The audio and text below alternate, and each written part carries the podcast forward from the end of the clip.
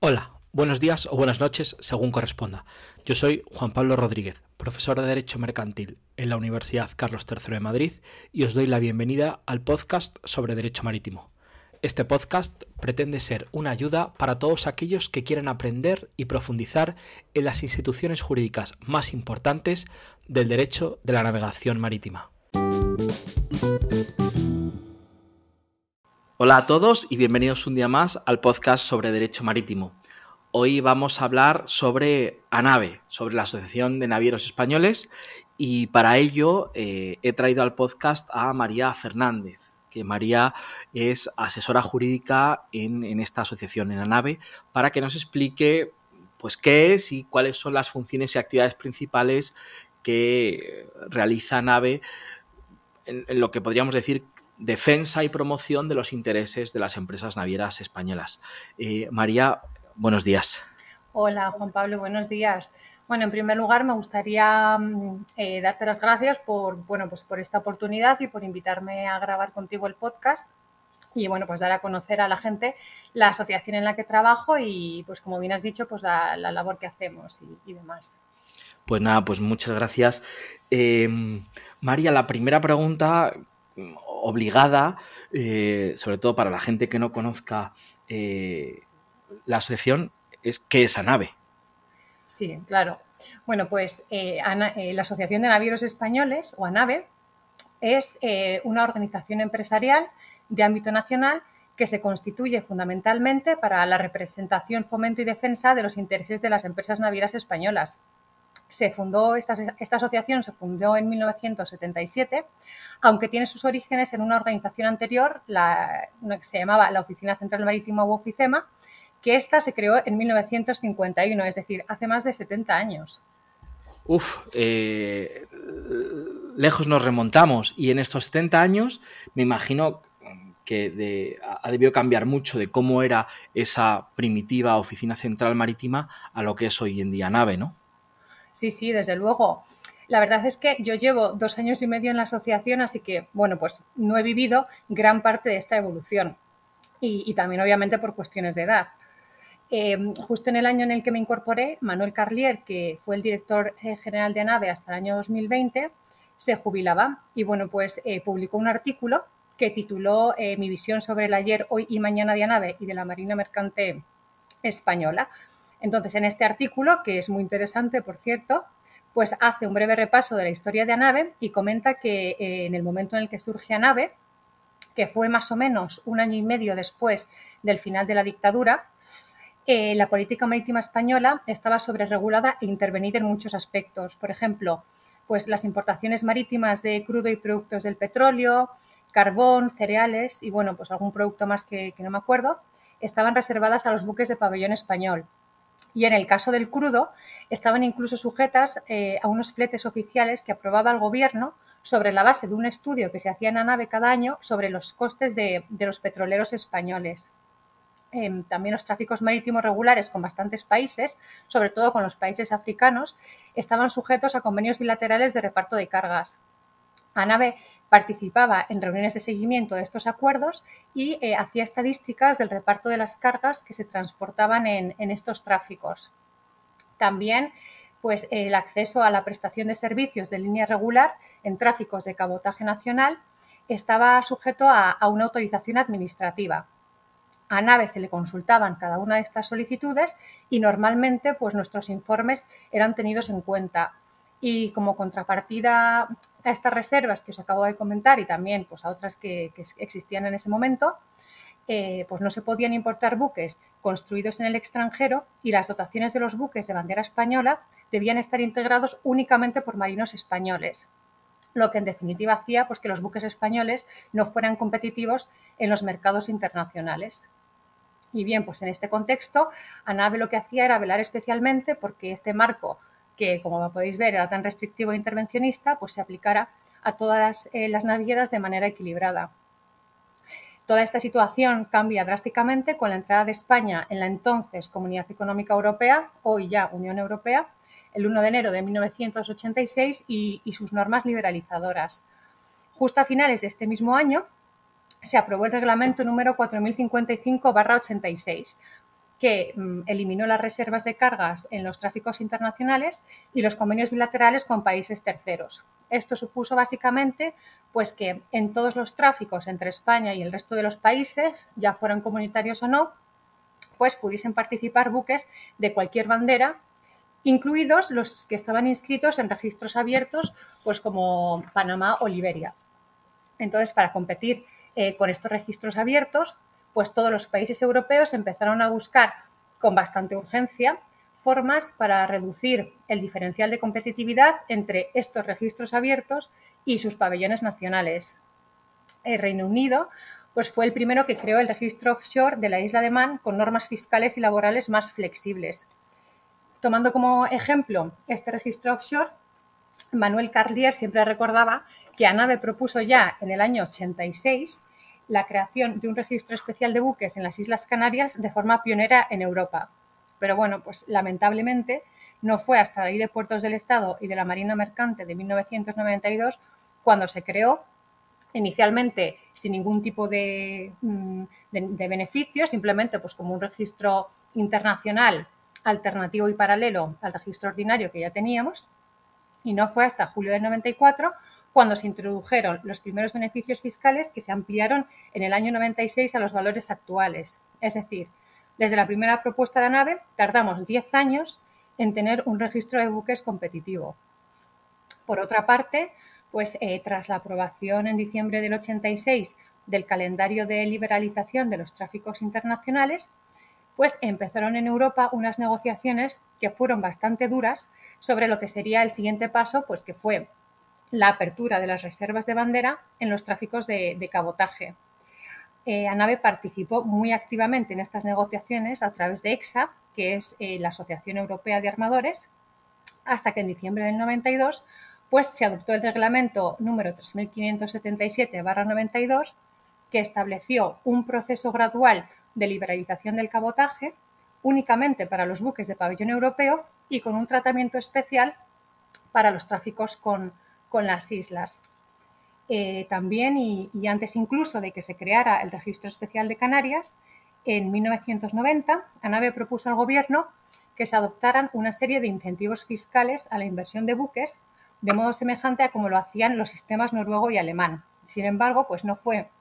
hasta diciembre del 98 cuando se, cuando se aprobó el primer sistema español de incentivos fiscales a, la inversión. Eh, también, pues poco después, en el año 2002, de nuevo a petición de ANAVE y tras un largo proceso, se introdujo en España el sistema de cálculo de, la base imponible del impuesto de sociedades en función del tonelaje, que es el sistema que se conoce como, como tonnage tax. Y em, con, este sistema, pues lo que logramos fue homologar nuestra fiscalidad a la de los principales países marítimos europeos como Holanda y Grecia, que sin embargo ya habían adoptado este sistema 16 años antes. Y bueno, pues también en el año 2005 el ministro de Justicia presentó eh, la primera propuesta de la Ley de Navegación Marítima que no se aprobó hasta julio del 2014, es decir, nueve años más tarde. Y bueno, pues en esta ley eh, se tuvieron en cuenta casi todas las, aportaciones que se hicieron desde ANAVE. Entre otras, pues eh, os puedo citar la definición jurídica de armador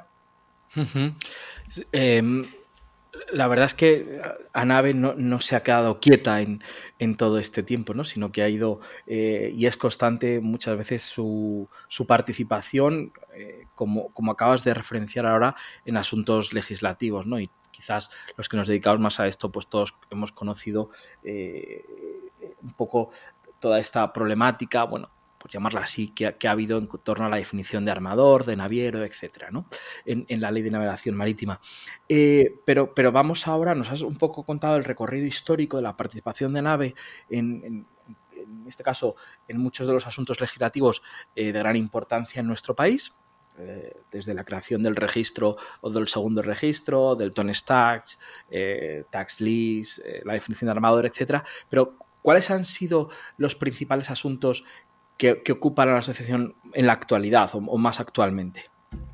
Bueno, pues así que, que se me venga rápido a la mente, pues te puedo contar que, como sabemos, eh, con la crisis del coronavirus, pues todos los estados cerraron sus fronteras para frenar la propagación del virus e impusieron pues, una serie de normas sanitarias. Esto dificultó muchísimo el acceso a los puertos y el relevo de las tripulaciones, lo cual supuso pues, un grave problema para, los marinos. Para facilitar eh, la movilidad de los trabajadores de las, empresas, eh, de las empresas navieras y asegurar que siguieran prestando sus servicios, que en ese momento fue fundamental, ya que gracias a ellos pues, se consiguió mantener el comercio, el comercio mundial por barco de energía, de alimentos, de medicinas y suministros médicos, en fin, de, toda clase de, productos. Pues bien, eh, como ya he dicho, para facilitar la movilidad de, todos estos marinos, pues ANAVE colaboró em, en la redacción de una orden por la que se reconoció a los marinos como, como trabajadores esenciales. Y me parece importante destacar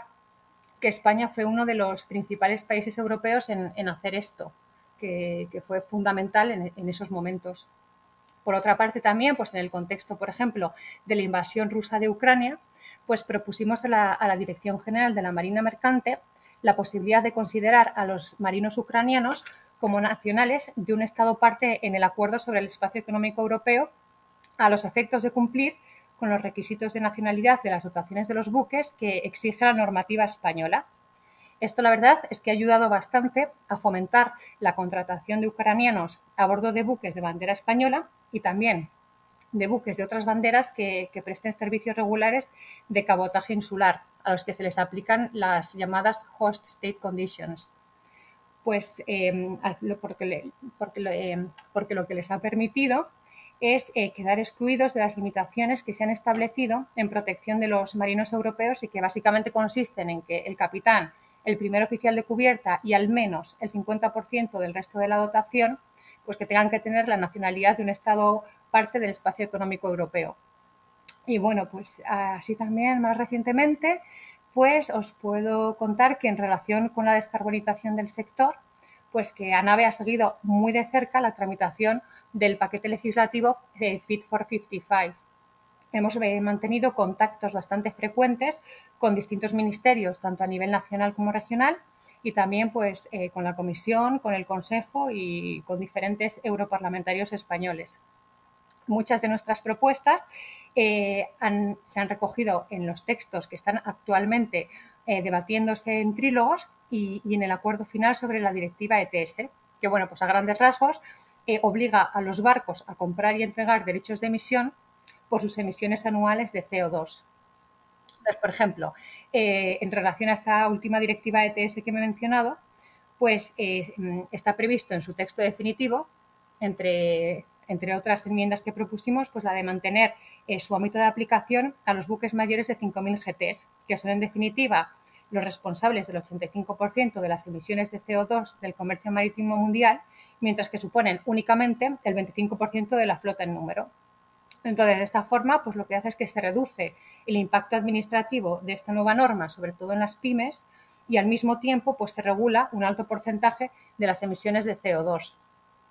También defendimos y se ha incluido eh, un régimen flexible para los territorios insulares. Entonces, en este caso, pues eh, nuestra propuesta se fundamentaba en que estos territorios pues dependen del transporte marítimo para su abastecimiento diario y el buque es básicamente para las islas, pues lo que el AVE, digamos, es para la península. Además, también pues, por eh, cuestiones de lejanía y por la falta de conexión que tienen al continente, pues es más difícil para ellos acceder, por ejemplo, a energías limpias. También, por ejemplo, pues, se ha aceptado eh, que en esta mano, en este punto hemos ido de la mano con, EXA, pues que sea el operador comercial, es decir, el fletador, el responsable del coste de las emisiones. Pues en definitiva, pues eh, es el fletador el que elige la ruta, el combustible que va a suministrar, la velocidad a la que va a ir el buque, etcétera. Y eh, que se reinviertan parte de los fondos recaudados por el ETS en modernizar el transporte marítimo. Lo que esperamos aquí es que revierta fundamentalmente en pequeñas y medianas empresas y no solo en las grandes eh, corporaciones multinacionales. Una cosa, eh, María, eh, me, estás contando un poco todas las, todas las actividades en las que ANAVE ha, participado y, ha salido exitosa. ¿Hay, ¿Hay, alguna cuestión, alguna materia en la que pues, no hayáis tenido tanto éxito y sigáis trabajando? Claro, evidentemente no todo es color de rosas y también hay pues una serie de materias en las que no hemos tenido el mismo éxito y obviamente pues eh, seguimos trabajando en ello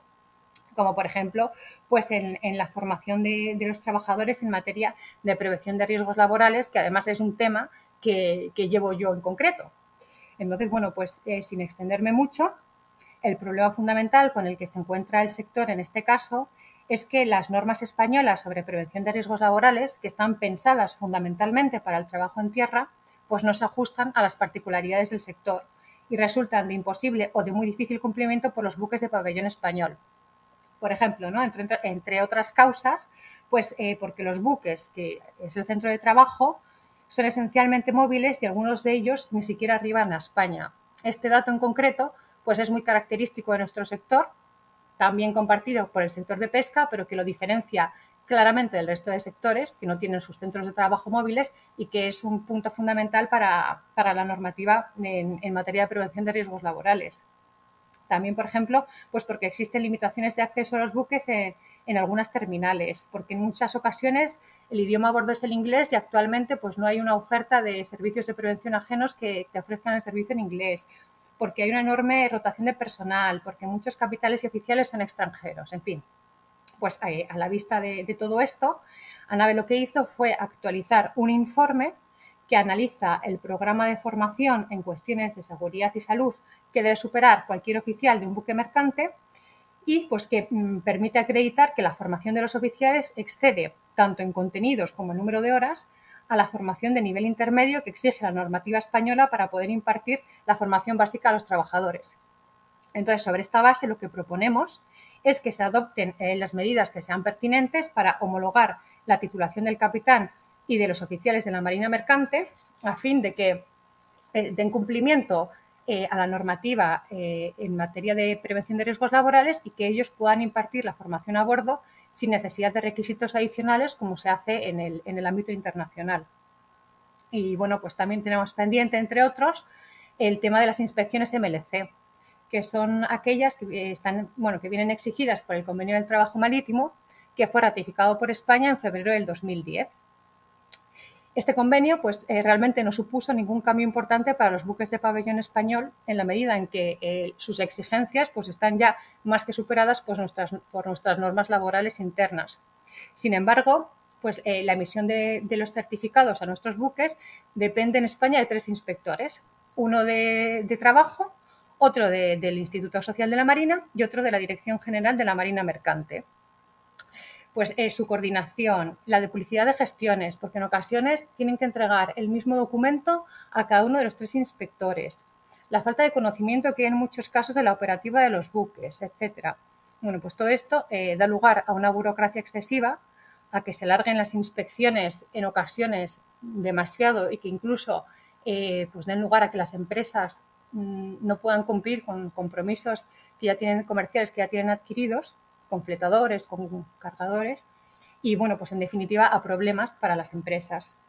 Entonces, lo realmente absurdo de esta situación es que los inspectores de Marina Mercante están formados en todos los asuntos del convenio, tanto los que dependen del Ministerio de Empleo como los que dependen de la Seguridad Social y los suyos propios. Y ello pues porque tienen la obligación de inspeccionar a los buques de pabellón extranjero que hacen escala en nuestros puertos en todas estas materias en base a las inspecciones del Port State Control pues eh, ANAVE lleva muchos años recalcando la necesidad de que, estas inspecciones se racionalicen y, bueno, pues en la medida de lo posible se concentren en la administración marítima, como sucede en la mayoría de, los países de nuestro entorno. Y después de un poco todo esto que nos cuentas, que lo que ANAVE está eh, participando, está trabajando, eh, vamos a, meternos un poquito más en, lo que es ANAVE. ¿no? Nos decías al principio que ANAVE es la Asociación de los Armadores Españoles, ¿no? Eh, ¿Todas las empresas que están asociadas a ANAVE son, por tanto, armadores o, no? ¿O cabe otro tipo de, entidades? No. Eh, en ANAVE podemos distinguir dos tipos de miembros. Los miembros de pleno derecho y los miembros asociados colaboradores pueden ser miembros de pleno derecho de ANAVE las personas físicas o jurídicas que ejercen habitualmente la actividad naviera operando buques mercantes de más de 100 GTs, y ello pues cualquiera que sea la bandera del buque. Por el contrario, las personas físicas o jurídicas que no operen habitualmente buques como por ejemplo, pues, no sé, brokers, fletadores, eh, agencias de manning, etcétera, pues pueden formar parte de ANAVE como miembros asociados colaboradores. Es decir, a grandes rasgos, pues pueden ser miembros de pleno derecho aquellos que tengan flota y miembros asociados colaboradores aquellos que no, que no tengan flota. En la actualidad, ANAVE tiene un total de 33 miembros de pleno derecho y 7 miembros asociados colaboradores. Todos ellos los podéis consultar en nuestra página web, así como sus flotas y en el caso de las líneas regulares, pues también los, tráficos que, sirven. En términos de representatividad, hoy en día más del 98% del tonelaje de la flota controlada por navieras españolas pertenece a empresas asociadas a nave. Y bueno, pues como dato interesante y yo creo que, además positivo, pues os puedo decir que algunas de, nuestras empresas asociadas tienen ya más de 100 años de historia y que en conjunto tienen una edad media de, más de 65 años, por poner un número redondo. Y, entonces, visto un poco los, miembros eh, de ANAVE, ¿cómo, ¿podrías contarnos cómo se organiza o cómo funciona internamente la, asociación? Pues em, claro, dentro de la nave hay que distinguir lo que son los órganos de gobierno y, su propia organización interna. Eh, entre los órganos de gobierno pues estaría el presidente, que actualmente es don, Vicente Boluda Foss de Boluda Lines, el vicepresidente, la comisión permanente, que es el órgano colegiado de permanente actuación en el gobierno de la asociación, el comité directivo, que es el órgano colegiado de normal gobierno de la asociación, y la Asamblea General, que es el órgano supremo de gobierno y decisión y que se celebra una vez al año. Y en cuanto a la organización interna de ANAVE, pues os puedo contar que, somos solo siete personas, cinco mujeres y dos hombres, porque está claro que gana el sexo femenino. Tenemos tres ingenieros navales, una capitán de marina mercante, una licenciada de nave, un licenciado en periodismo y yo que soy eh, doble licenciada en Derecho de IADE e hice el máster del IME de, Negocio y Derecho Marítimo.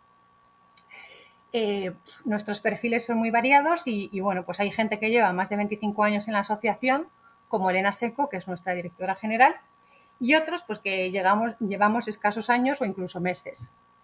Al final somos como, una pequeña familia en la que todos sabemos un poco de, de todo de los asuntos que tratamos. Con carácter general, pues ANAVE abarca muchos temas relacionados con, el ámbito marítimo. No somos expertos en materias concretas, aunque bueno, aquí tengo que decir que sí que es verdad que en algunos asuntos sí que profundizamos bastante y, somos bastante expertos y suelen ser temas pues que, afectan especialmente y tienen gran repercusión en, nuestras empresas. Pero bueno, pues con carácter general sí que, sí que puedo decir pues que, que realmente pues no somos expertos en materias concretas pero sí que tenemos un gran conocimiento global de, todo eh, el, mundo marítimo y todos los, aspectos que, bueno, pues que abarca. Y, en esta tarea, pues nos ayudamos mucho al final todos los miembros de la nave mutuamente y cada uno pues eh, aportamos nuestro granito de conocimiento, digamos. ¿Y, qué servicio, así un poco de manera eh, sintética, presta nave a, todos estos asociados que comentas, tanto a los miembros de pleno derecho como a los asociados colaboradores? Pues, em, pues en esta tarea que tenemos de defender y promover los intereses de, nuestras empresas asociadas, ANAVE mantiene contactos eh, bastante regulares con la Administración Nacional y, de la Unión Europea. Y también pues, participamos eh, muy activamente en asociaciones de organizaciones, tanto de ámbito nacional como internacional. Así, por ejemplo, y entre otras, pues en, en ICS o The International Chamber of Shipping, que, bueno, pues a grandes rasgos es la nave de los ANAVES. Es decir, es una asociación de asociaciones navieras de todo el mundo que representa a más del 80% de la flota mercante mundial. También tenemos participación en BIMCO o The Baltic and International Maritime Council, que es la, mayor asociación privada comercial del mundo marítimo y que eh, tiene como una de sus principales actividades pues, la elaboración y constante actualización de formularios tipo de documentos contractuales marítimos. También en EXA o de European Community Ship Owners Association, que es la Asociación de Armadores de la, Comunidad Europea, en la COE, en la que ANAVE forma parte de su comité directivo, y, también pues presidimos la, Asociación Española de Promoción del Transporte Marítimo de Corta Distancia, Bueno, pues yo creo que esas serían algunas de las principales asociaciones en las que tenemos participación, aunque como he dicho, no, no son las únicas. Eh, por otra parte, pues ANAVE también eh, atiende a las empresas asociadas en consultas que nos hacen de toda clase, pues ya sean eh, de carácter técnico, laboral, fiscal, administrativo, económico, es decir, pues en cualquier, cualquier materia. En todas las organizaciones internacionales de las que ANAVE es miembro cuentan con sus propios servicios de asesoramiento especializados a los que ANAVE tiene acceso como, como como parte colaboradora, o sea, como en la medida en que participamos en las mismas.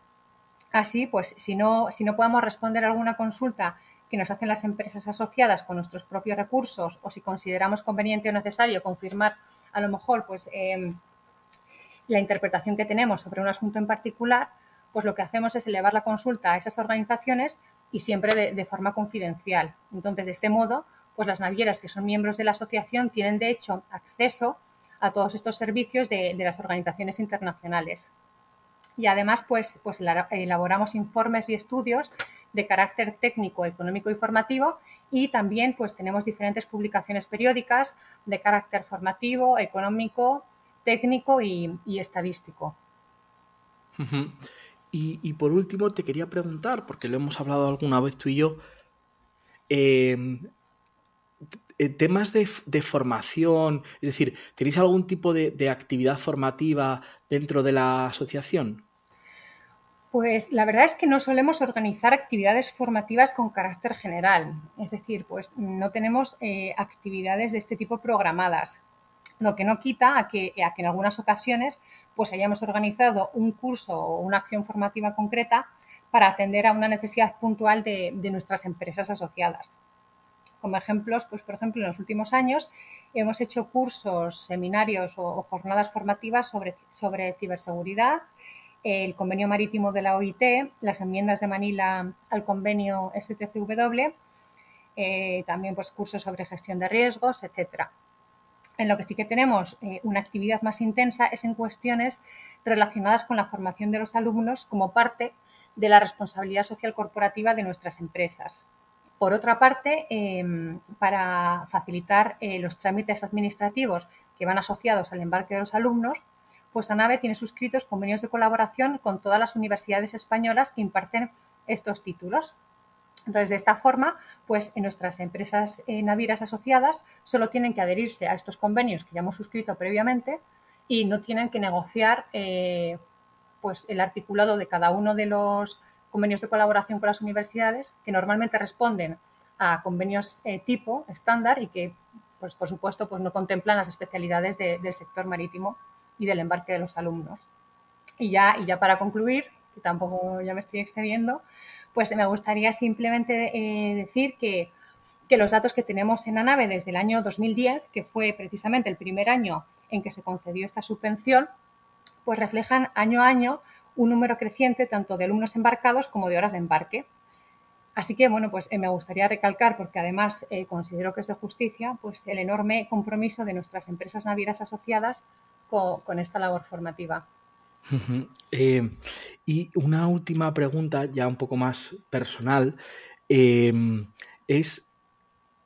tú trabajas en la asesoría jurídica de NAVE, ¿qué hace una asesora jurídica en NAVE? Así, muy rápidamente. ¿Cuáles son un poco tus labores fundamentales del día a día?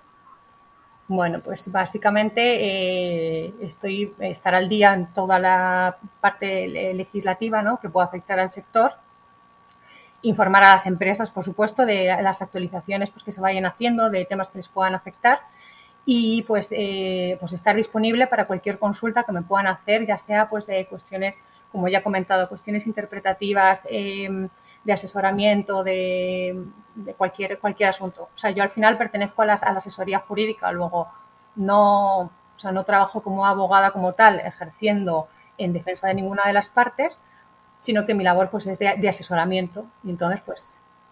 básicamente es estar al día e informar a las empresas y, guiarlas y asesorarlas de,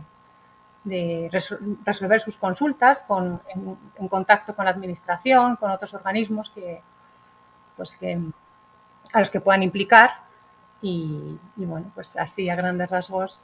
esa es mi labor en la asociación. Pues eh, María, muchísimas gracias por, por toda esta descripción que nos has hecho, tanto de, de la organización interna de ANAVE, como un poco su recorrido histórico o, quizás los hitos más importantes en los que ANAVE, como un ente importante, podríamos decir, eh, en España dentro de eh, la elaboración, en muchos casos, de grandes momentos de nuestra legislación marítima en los que, como digo, ANAVE ha, participado. ¿no? Nada, muchas gracias a ti, Juan Pablo, y, nada, yo espero que, que os haya resultado interesante y, hasta la próxima. Pues nada, María, muchísimas gracias y a todos los oyentes, un placer eh, que nos hayáis podido acompañar en un nuevo capítulo del podcast sobre Derecho Marítimo y nos escuchamos la próxima semana.